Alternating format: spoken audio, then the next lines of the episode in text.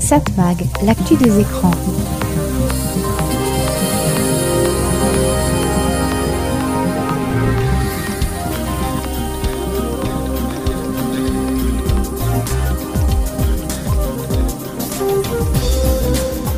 Hello, bonjour, très heureux de vous retrouver sur cette fréquence. C'est Serge Churpin qui vous propose, comme chaque semaine, Satmag. Satmag, c'est l'actu des médias, l'actu de la communication, l'actu des écrans.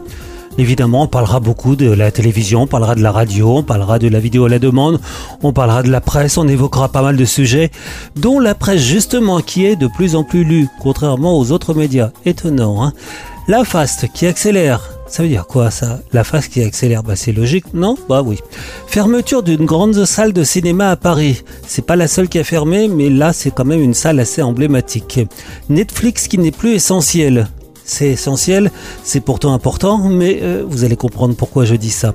BFM dans la tourmente, BFM a été battu par CNews une semaine consécutive, et ça c'est quand même une sacrée révolution, ça veut dire beaucoup de choses. Et puis on évoquera aussi l'histoire de la télévision racontée par notre ami Christian Dauphin et les audiences de la TNT la semaine dernière. Satmag, l'actu des écrans. Et dans cette mag, évidemment, de la musique, de la très bonne musique et pas mal de musique très récente. On commence avec Beyoncé, One Woman.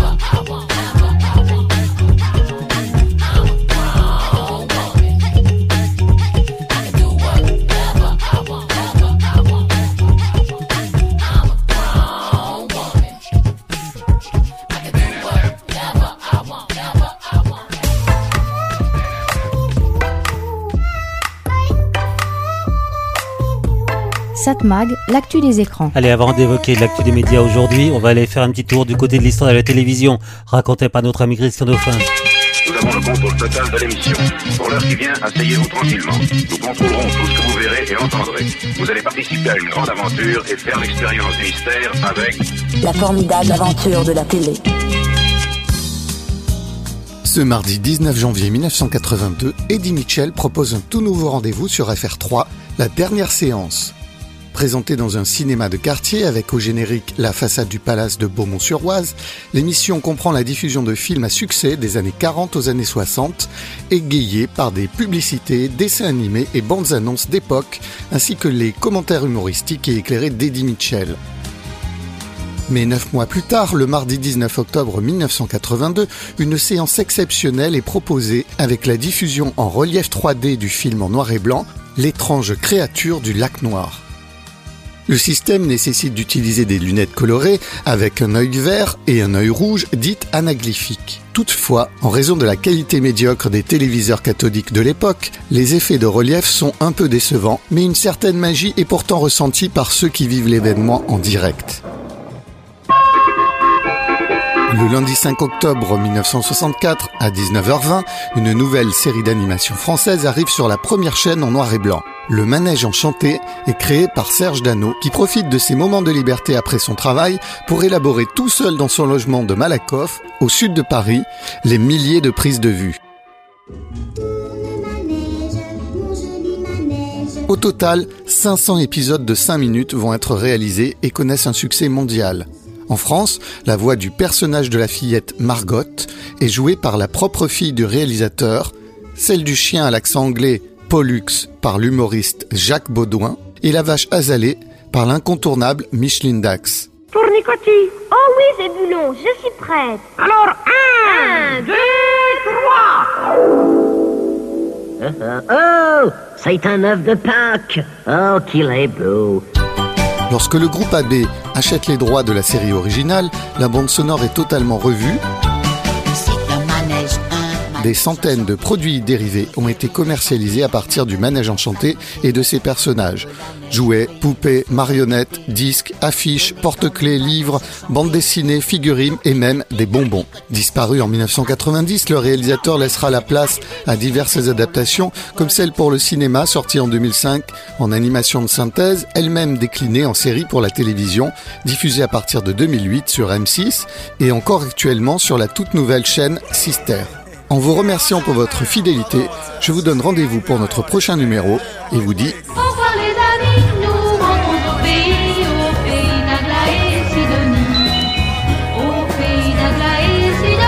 Satmag, l'actu des médias.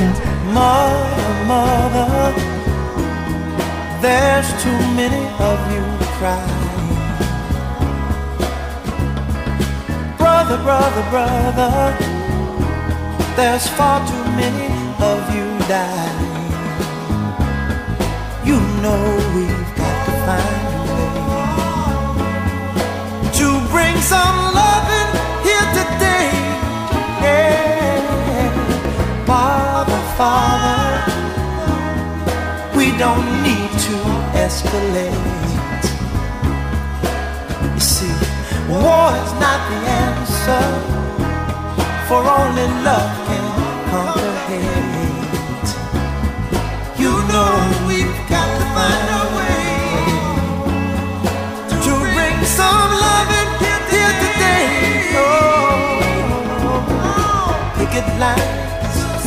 and oh, picket signs. Don't punish me with brutality.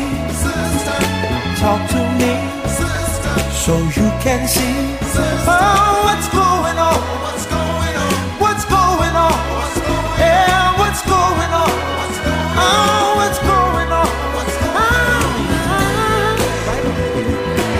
Right on.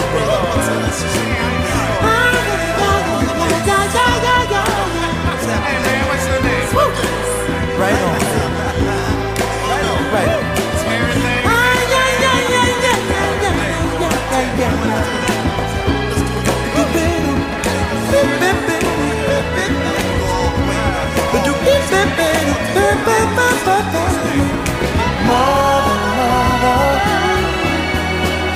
Everybody thinks we're at home. Oh, but who are they to judge us? Simply cause our hair is long. Oh, you know we've got to find a way. Bring some understanding here today. Oh, oh, oh. Pick it and picket signs.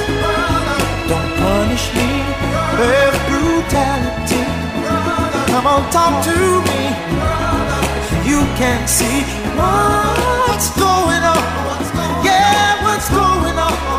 Tell me what's going on. I'll tell you what's going on. Ooh. Right, right on, right on.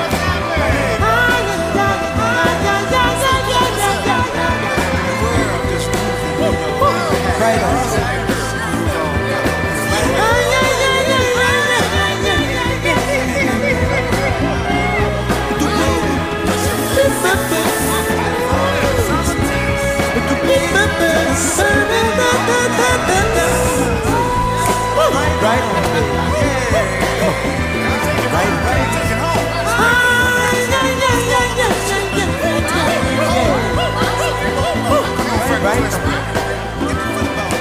Un des monuments de la musique américaine, What's Going On, Marvin Gaye.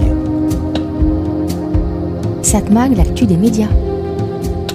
Il fut un temps où les Parisiens qui voulaient aller au cinéma, s'ils n'avaient pas une idée particulière du film qu'ils voulaient aller voir, ou au contraire s'ils savaient déjà quel film les intéressait, eh bien les Parisiens savaient qu'il y avait trois quartiers où ils pouvaient aller et trouver leur bonheur. Les Champs-Élysées, Montparnasse et les grands boulevards.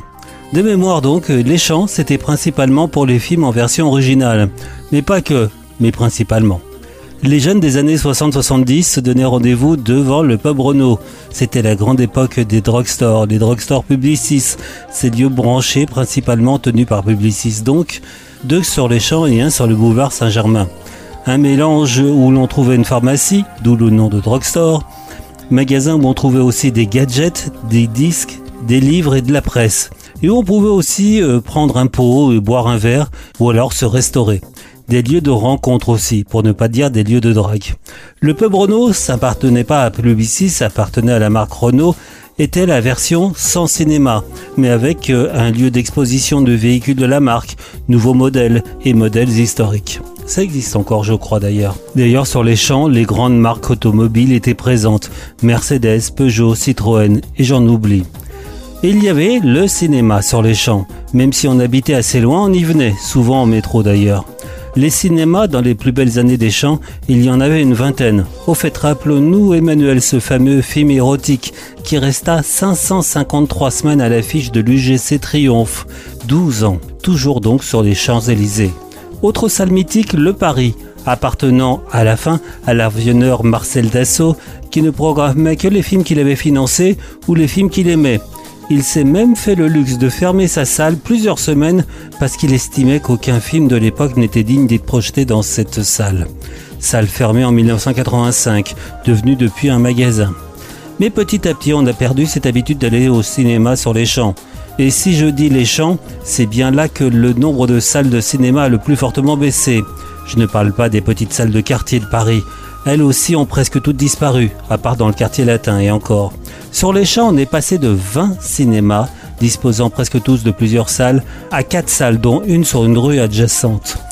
Et en ce début décembre 2023, le Gaumont Champs-Élysées a fermé.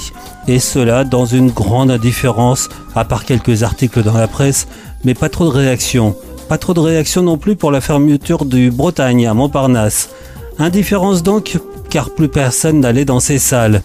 Déjà en difficulté, les salles mythiques sont concurrencées par les grands multiplex créés depuis quelques années. Il est vrai que presque plus personne n'a envie d'attendre dans le froid pour faire la queue avant de rentrer dans la salle. Et ça, oui, donc voilà, sur les champs, on n'acceptait plus. Et les nouvelles salles, en plus, sont confortables. Et sur les champs, la plupart des salles n'appartenaient pas à l'exploitant. Et les possibilités de travaux d'amélioration étaient limitées. C'était le cas du Gaumont Champs-Élysées. Et puis sur les champs, pour nous parisiens, ou presque parisiens, on n'y va presque plus, encore moins depuis les gilets jaunes. Pendant des semaines, on a évité le quartier et on n'a pas repris nos habitudes, sans parler de la fermeture pendant le confinement. Depuis, on a pris l'habitude, de plus en plus, de regarder nos films et séries sur les plateformes. Il y a encore de grands succès de films en salle, mais de moins en moins. Les champs sont devenus un lieu plus fréquenté par les touristes que par les locaux. Mais le cinéma n'abandonne pas Paris. De nouvelles salles sont créées, avec de grosses ambitions, pour faire que Paris soit toujours une fête, une fête cinéma compris. Satmag, l'actu des médias. Je me baladais sur l'avenue, le cœur ouvert à l'inconnu. J'avais envie de dire bonjour à n'importe qui, n'importe qui, et ce fut toi. Je t'ai dit n'importe quoi, il suffisait de te parler pour t'apprivoiser. Champs-Élysées, aux Champs-Élysées, au soleil, sous la pluie, à midi ou à minuit, il y a tout ce que vous voulez aux Champs-Élysées. Tu m'as dit j'ai rendez-vous dans un sous-sol avec des fous qui vivent la guitare à la main du soir au matin. Alors je t'ai accompagné, on a chanté, on a dansé et l'on n'a même pas pensé à s'embrasser. Aux Champs-Élysées, aux Champs-Élysées, au soleil, sous la pluie, à midi ou à minuit, il y a tout ce que vous voulez aux Champs-Élysées.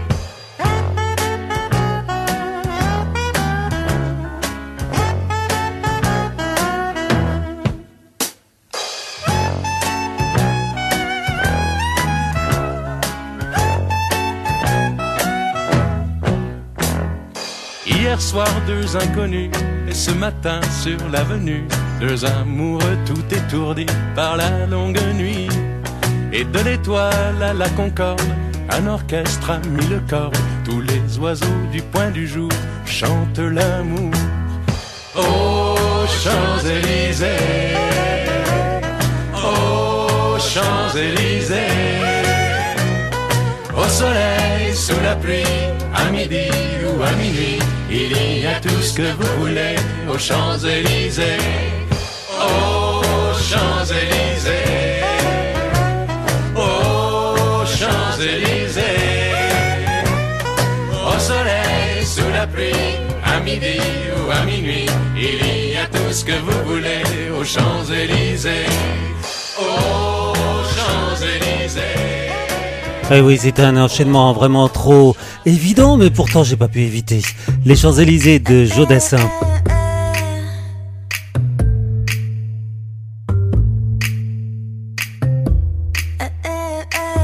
Satmag, l'actu des écrans. Au départ, Netflix jouait sur son tarif, très faible pour attirer les nouveaux abonnés, aux alentours de 8 euros en 2014, soit nettement moins à l'époque que Canal+, dont on payait généralement aux alentours de 30 euros. Je parle de Canal+, et donc de la France, mais la formule a aussi fonctionné un peu partout dans le monde. Plus de 250 millions d'abonnés à Netflix dans le monde, et plus de 12 millions en France. Et petit à petit, Netflix a lancé des formules plus chères, avec plus ou moins d'écrans ouverts en même temps. Autrement dit, la possibilité de regarder en famille jusqu'à 4 programmes en même temps. Pas sur le même écran évidemment. Mais cela a donné des idées de partage des codes d'accès. On les donne à des amis, on partage les coûts, et à la finale ça revient moins cher. Netflix a d'ailleurs plus ou moins favorisé ce partage des codes. Ça a permis de donner goût à plus de monde au programme proposé. Et pourquoi aller payer pour une autre plateforme alors qu'on a plus ou moins gratuitement Netflix? Et cela sans même pirater. Bon, ça va un moment, mais désormais Netflix dit vouloir lutter contre ce partage.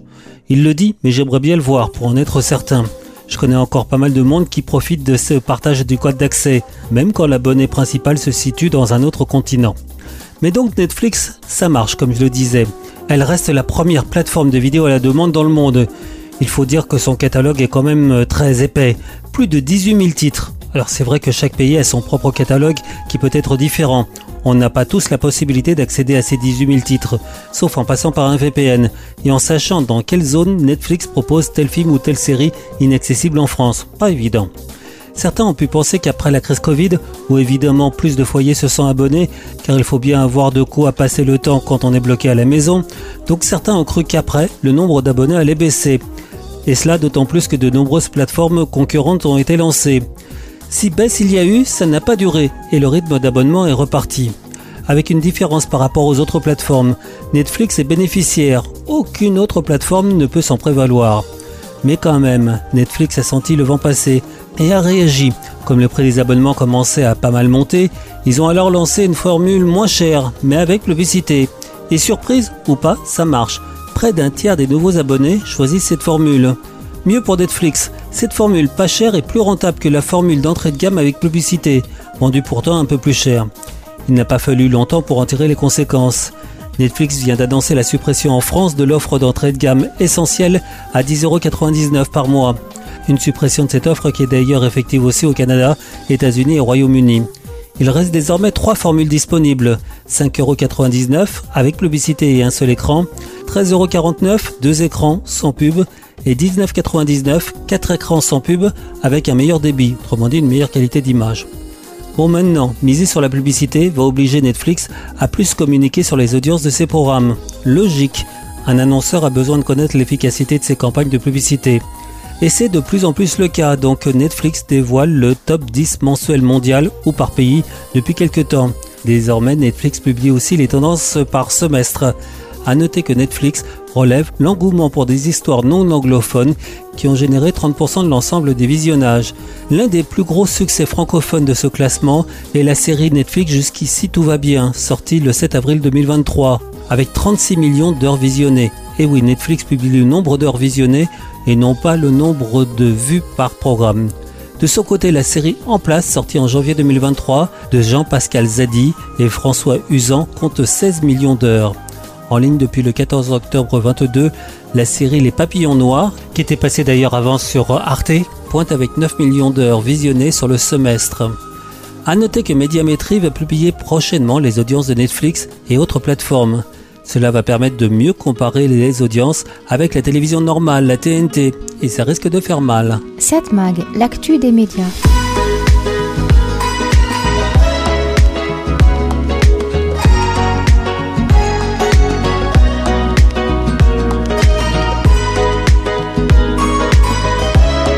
À bon entendeur, ça c'est le nom du groupe. Rome, c'est pas une destination, c'est le dernier titre.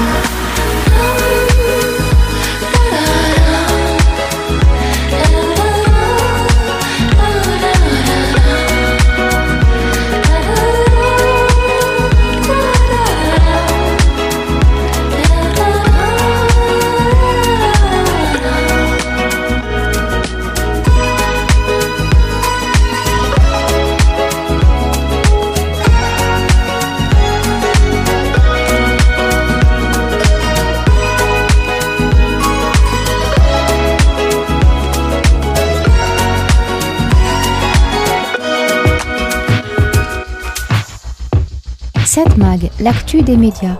Bon, on dit que l'audience de la radio baisse. En fait, c'est plus compliqué que ça. Globalement, en effet, il y a moins d'auditeurs pour la radio, mais ce n'est pas homogène. Les radios généralistes, celles que l'on appelle les talks en bon français, celles qui parlent beaucoup donc, sont pas mal suivies. Par contre, les musicales, euh, c'est pareil en français ou en anglais. Donc pour les musicales, c'est plus compliqué. Ça paraît évident. Elles sont concurrencées beaucoup plus que les talks par les flux musicaux que l'on trouve sur le net. Flux où on peut plus facilement affiner nos recherches par rapport à nos goûts musicaux. Et en plus, très souvent, avec beaucoup moins de publicité. Publicité qui, justement, si on en revient au talk, les radios généralistes, publicité que les auditeurs ont de plus en plus de mal à supporter. J'ai déjà évoqué ici le problème dans une précédente chronique. D'où donc les bons résultats d'audience des radios de Radio France, ce qui pourrait paraître d'ailleurs contre-intuitif quand on sait que ces radios sont considérées comme politiquement plus orientées à gauche, même si certains le contestent, alors que le pays ne semble plus vraiment voter dans ce sens depuis quelque temps. Et donc les radios de Radio France ont l'avantage de diffuser peu de publicité, en tout cas pour Inter et Info, et pas du tout pour culture, musique et FIP. Ceci donc peut expliquer les bonnes audiences du service public, alors que toutes les autres généralistes voient leurs audiences globalement baisser. Mais comme je le rappelle souvent ici, il ne faut pas oublier que si on rajoute les flux audio, ceux que l'on trouve sur le net et qui s'écoutent comme on le faisait avant pour les radios, on en arrive à une audience de la radio, toute version donc, globalement stable. C'est pareil pour la télévision. Oui, l'audience des chaînes de la TNT est globalement en baisse, à part les chaînes que l'on qualifie comme chaînes d'information. Par contre, si on rajoute les services audio à la demande, de tout genre, gratuits ou payants, là encore, on arrive à une audience globalement stable. Qu'en est-il pour la presse d'information? Est-ce que l'on continue à s'informer sur ces médias historiques que l'on peut qualifier de sérieux, ceux qui respectent globalement les standards du journalisme? Eh bien, selon la CPM, l'organisme de mesure de l'audience de la presse, les huit principaux quotidiens français ont vendu quotidiennement, en octobre 2023, 2,2 millions d'exemplaires chaque jour, et ils ont enregistré près d'un milliard de visites sur leurs sites et applications pendant le mois. Une progression d'1,4% sur un an. Si les quotidiens nationaux progressent plus que leurs équivalents régionaux, c'est que ces derniers ont une diffusion numérique plus faible, souvent moins de 50%, et parfois c'est même plus bas. Or c'est vrai qu'en région, on a plus l'habitude de recevoir son journal à la maison, alors que les quotidiens nationaux ont traditionnellement été moins diffusés par portage et plus via les kiosques. Kiosques que l'on fréquente de moins en moins aujourd'hui, et d'ailleurs nombreux sont ceux qui ferment autour de nous dans les grandes villes. Donc les quotidiens nationaux sont de plus en plus souvent consultés dans leur version numérique ou sur leur site et applications. En moyenne, la diffusion numérique des journaux nationaux dépasse les 70%, et c'est parfois nettement plus. Des exemples? Le journal le plus lu en France, quelle que soit sa version, c'est Ouest France, avec une diffusion proche des 600 000 exemplaires. Le quotidien national le plus lu, c'est Le Monde, avec près de 500 000 exemplaires. Le Parisien aujourd'hui en France, 470 000. Le Figaro, 351 000. L'équipe 225. Libé, 100 000. Entre parenthèses, si je dis que la presse régionale est moins lue en numérique que ses collègues de la presse nationale, on remarque quand même que Ouest France, Le Figaro et Le Monde ont à peu près la même fréquentation numérique. Quoique si on compte les visites sur les applis, Le Monde et Le Figaro reprennent largement le dessus. Donc la presse est toujours très lue, et de plus en plus en numérique. La presse a su, et peut-être plus rapidement que la radio et la télévision, miser sur le numérique. Peut-être parce qu'on disait que l'avenir de la presse était sombre, à cause du numérique justement. Cette crainte leur a, comment dire, forcé à se donner des coups de pied là où il fallait pour pouvoir évoluer. Et c'est bien. Plus la presse s'est développée, plus la démocratie tient. Je rajouterai d'ailleurs que dans le terme presse, je parle de journalisme, y compris le journalisme de radio et télévision. Bah, c'est logique, je vous parle dans le poste. Satmag, l'actu des écrans. La vie m'a fait défaire l'amour, à force d'en faire le tour. De mauvaise fortune, en pas de chance, c'est un peu bête quand j'y pense, mais depuis qu'on se tourne autour, puis nos rencarts à rebours, ça m'apparaît comme une évidence. Y a quelque chose d'immense entre nous deux, je précise. Il suffirait de peu pour que je vous dise, voilà je l'avoue, depuis que je vous vis, je crois que je vous veux, nouer à ma vie, si tu me tues, toi, moi je te voue ce qui me meut pour te mener à nous deux. Mhm. Il suffirait de peu pour te mener à nous deux. Mhm. Il suffirait de peu. Je sais, j'ai souvent mis du cœur à m'éloigner du bonheur. Et à force d'erreurs de parcours, j'ai oublié l'amour, mais je cède sans cœur à nos rencarts sans recours. Car lorsque nos deux peaux s'effleurent, les mois me frappent comme un sourd. Alors à nous deux, qu'on se le dise, il suffirait de peu pour que j'improvise. Voilà, je l'avoue, depuis que je vous vis, je crois que je vous veux. Nouer à ma vie, et même si tu me tues, toi, moi je te voue. Ce qui me meut à nous deux. Mhm. Il suffirait de peu pour te mener à nous deux. Mhm. Il suffirait de peu. Et si c'était nous deux, bien que je me l'interdise, il suffirait de peu pour que je vous dise. Voilà, je l'avoue, depuis que je vous vis, je crois que je vous veux. Nouer à ma vie, et même si tu me tues, toi, moi je te voue. Ce qui me meut pour te mener à nous deux. Voilà, je l'avoue, depuis que je vous vis, je crois que je vous veux. Nouer à ma vie, et même si tu me tues, toi, moi je te voue. Ce qui me meut pour te mener à nous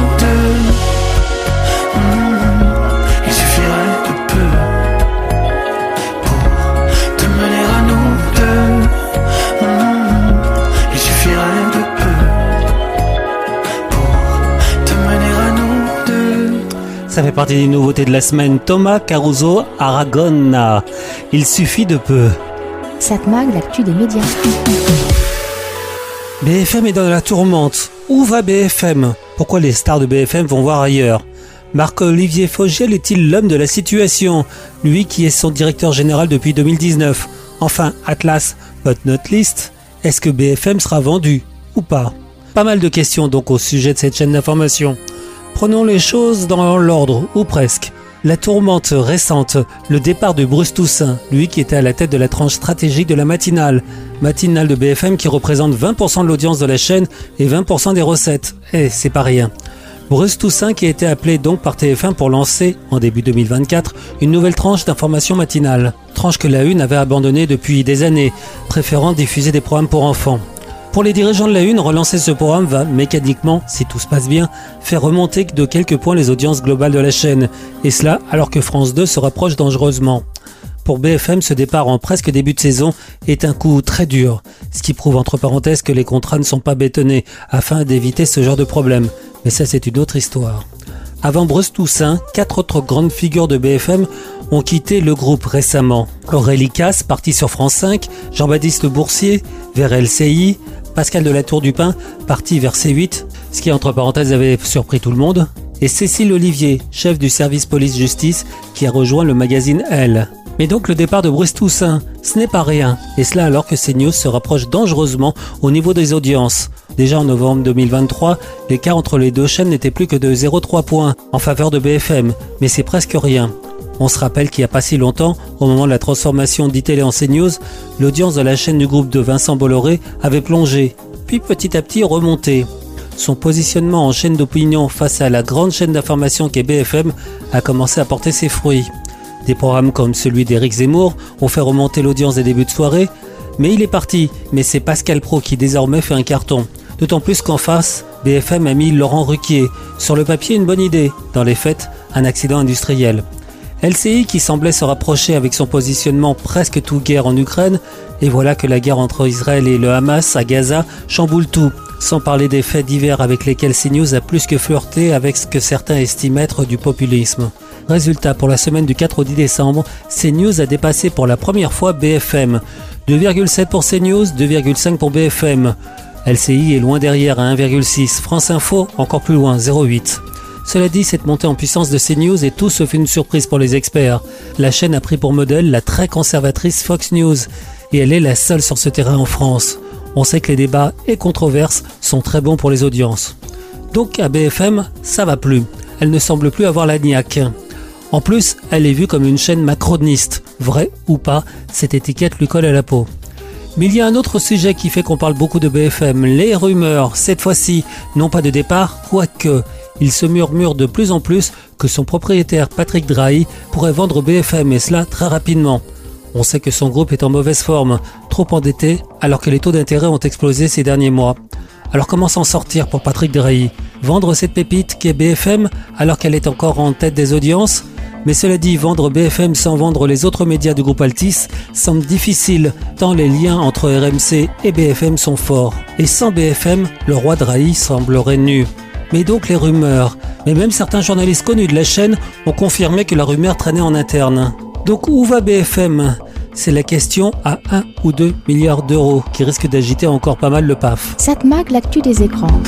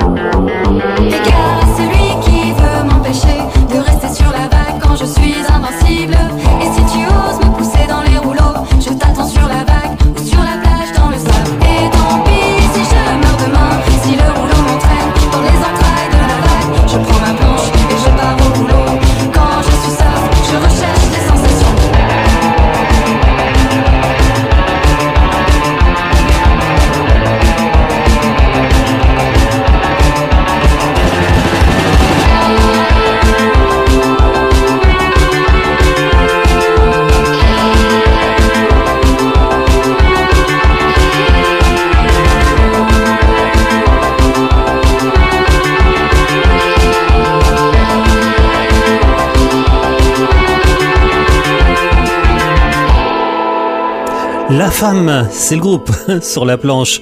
C'est c'est le titre. Satmag, l'actu des écrans. Je vais commencer cette chronique par un jeu de mots que j'ai déjà fait ici, mais c'est si facile. Donc, le monde de la télévision évolue vite, très vite, très fast. Voilà le jeu de mots. Pour ceux qui n'ont pas compris, fast, c'est ce qu'il fallait remarquer. Peut-être ne connaissez-vous pas cet acronyme FAST, Free Advertising Support TV. C'est la télévision gratuite qui est diffusée en streaming via Internet en clair et financée par la publicité. Quelle est la différence avec la vidéo à la demande? La VOD Eh bien la FAST est linéaire. Ce sont de vraies chaînes de télévision qui diffusent des programmes les uns derrière les autres. Alors que la VOD, qu'elle soit payante ou gratuite, permet de choisir exactement son programme que l'on regarde quand on veut. Pour schématiser, la FAST, c'est la télévision de l'offre. La VOD, la télévision de la demande. Mais donc cette FAST, on en parle peu, mais ce mode de diffusion fait petit à petit son nid. Vous êtes déjà plus de 5 500 000 utilisateurs en France de ce mode de diffusion de la télévision et vous avez accès à plus de 540 chaînes.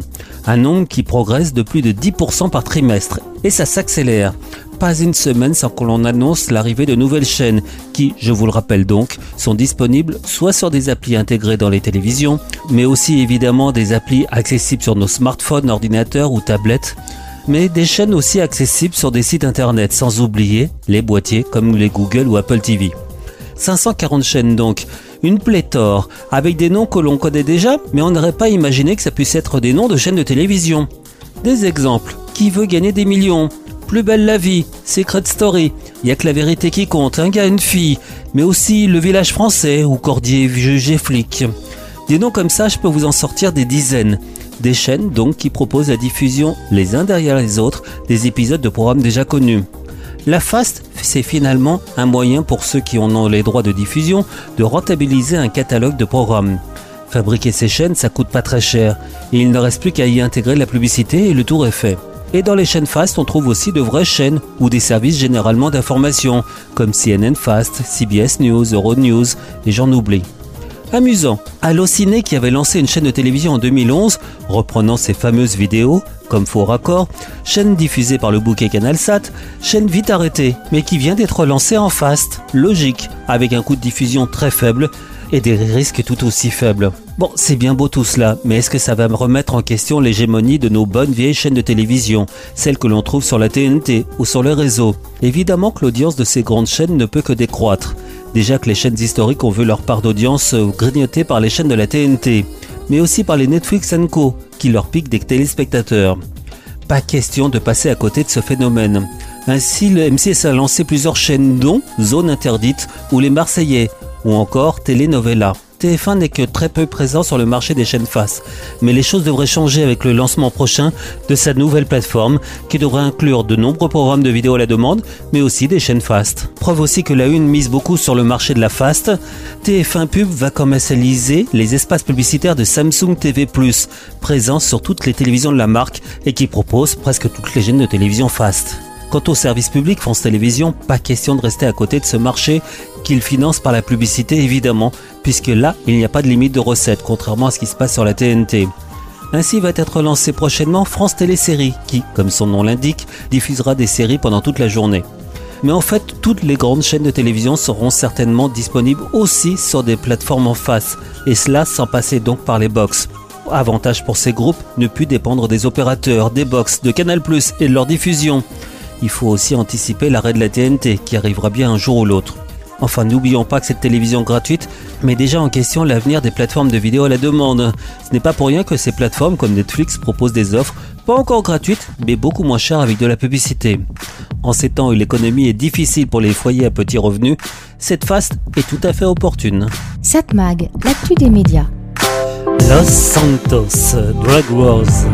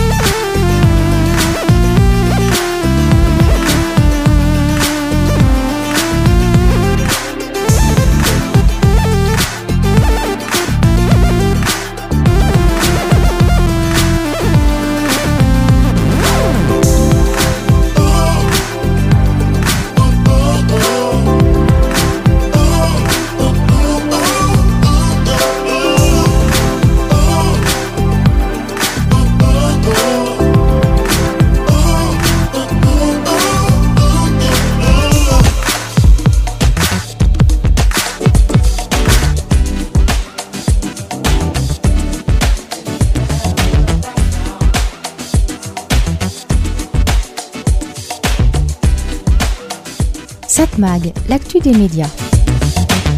Bon, pour terminer, on va jeter un coup d'œil sur les audiences de la télévision la semaine dernière, autrement dit pour la période du 23 au 3 décembre 2023. Ce sont des chiffres publiés par Médiamétrie et analysés en collaboration avec nos confrères de Satellifax. Pour résumer cette semaine, France 2 et M6 marquent les plus fortes variations de la semaine et j'en ai déjà parlé dans ce programme. On note que les chaînes d'information voient leur classement changer puisque CNews a dépassé BFM. Oui, c'est la première fois que ça arrive en une semaine. La durée d'écoute individuelle, autrement dit le temps que vous passez devant votre téléviseur, s'élève à 3h29 minutes, une minute de plus que la semaine précédente. TF1, 18,2% de part d'audience, plus 0,2 points en une semaine. La journée progresse. Le jeu Les 12 coups de midi est en hausse, tout comme les téléfilms de Noël et le doc du week-end le, samedi. L'Access et le Prime Time sont en baisse. Quatre soirées sont en recul, dont le film Harry Potter et l'Ordre du Phénix le mardi soir. On l'a pas déjà un peu trop vu. Hein. France 2, France 2 signe donc la meilleure progression de la semaine. 15,9% de part d'audience. Eh oui, ça se rapproche un peu de TF1. Donc euh, France 2 progresse de 0,6 points. La journée est en progression, l'access grimpe aussi pas mal, hein, plus 1,3 points, notamment grâce au jeu N'oubliez pas les paroles. Le prime time est en baisse de 0,5 points, le film du dimanche soir en attendant Bojangles, ça fait moins bien que les Tontons Flingueurs la semaine précédente. Pourtant un film que l'on a vu et archi revu, mais quel plaisir de revoir ce film. France 3, stable, 8,9%, enfin stable, une petite baisse de 0,1 point. La journée est en baisse, l'accès est en baisse. Quatre soirées sont en hausse du côté du Prime, dont l'épisode inédit de Belfond le mardi. L'unitaire inédit Meurtre dans le Cantal a été moyennement regardé. M6, 7,8% de part d'audience. M6 perd 0,5 points. La journée est stable, l'accès se recrute un peu alors que cinq soirées sont en repli, dont le lundi, le documentaire Famille de paysans, 100 ans d'histoire. Ça a peu été vu, ça n'a pas très bien marché donc par rapport à la semaine précédente. France 5, 3,6%, parfaitement stable, avec un prime time en progression. Oui, c'est à vous, fonctionne bien. Arte est stable, une petite baisse de 0,1 point, donc on va dire que c'est stable, 2,8%. Dans ce qu'on appelle l'univers TNT, TMC est en première position, oui, grâce aux bons résultats de quotidien. TMC est à 3,3% de part d'audience, mais une baisse de 0,3 points en une semaine. C8 juste derrière, 3,1 points, et W9, 2,2%. Toutes les deux sont parfaitement stables.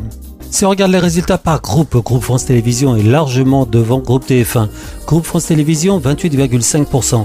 Toutes chaînes confondues, hors chaîne d'information, puisque je vous le rappelle, les chaînes d'information ne sont mesurées officiellement qu'une seule fois par mois.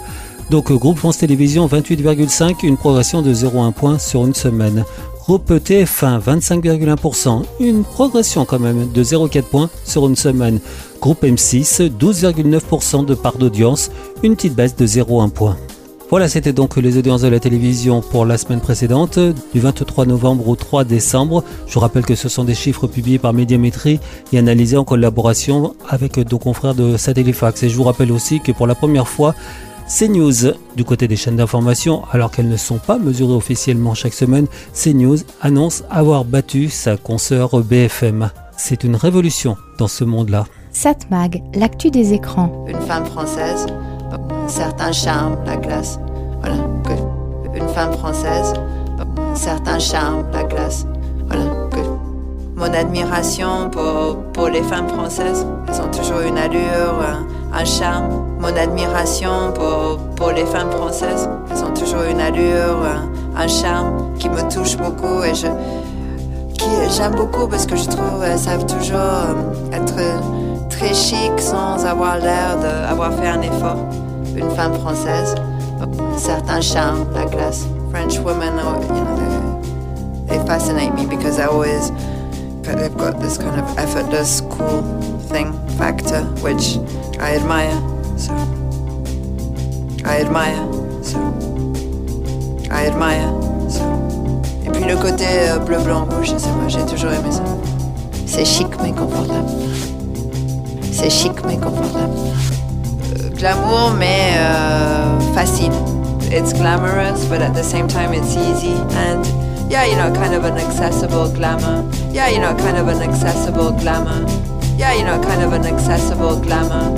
Kind of simple shapes and glamorous fabrics. Uh, glamorous boho and uh, and il y a cool and bright, easy, glamour, des matières comme ça très chic mais de faire très décontracté. You're, you're glamorous but comfortable. You're, you're glamorous but comfortable. Yeah, kind of like accessible and, and easy.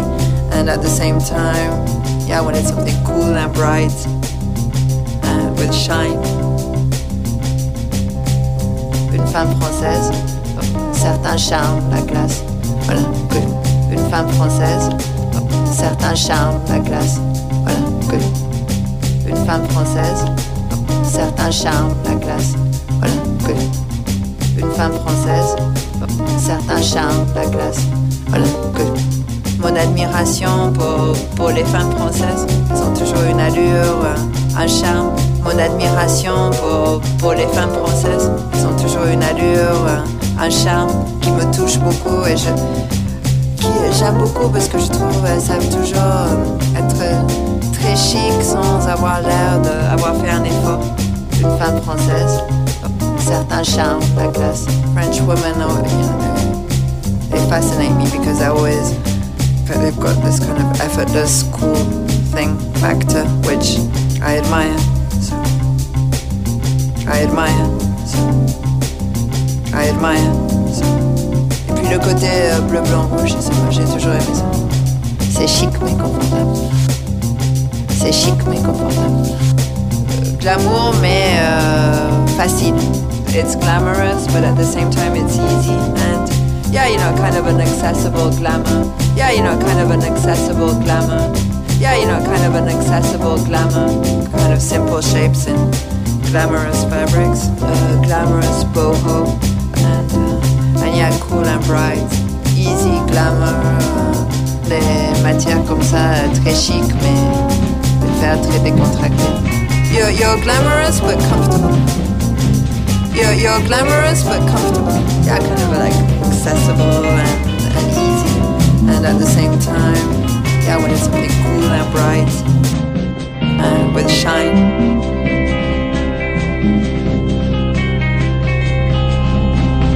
C'est le temps de l'amour, le temps des copains et de l'aventure.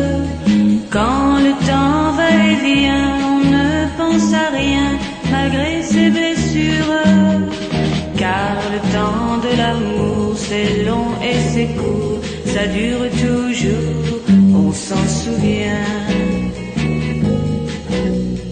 On se dit qu'à 20 ans, on est les rois du monde et qu'éternellement, il y aura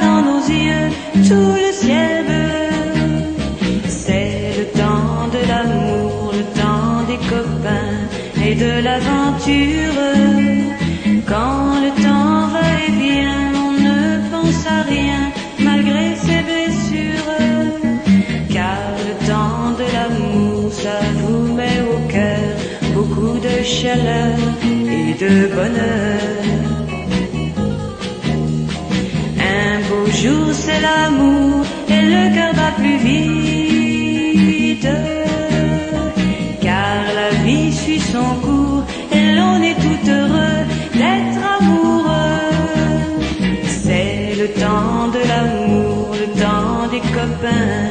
De l'aventure.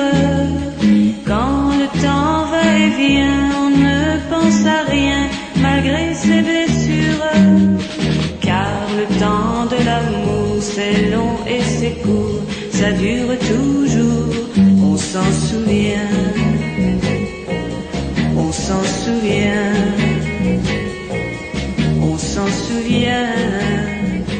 Françoise Hardy, tant de belles choses. Et juste avant, c'était une femme française, Chazol. Satmag, l'actu des écrans.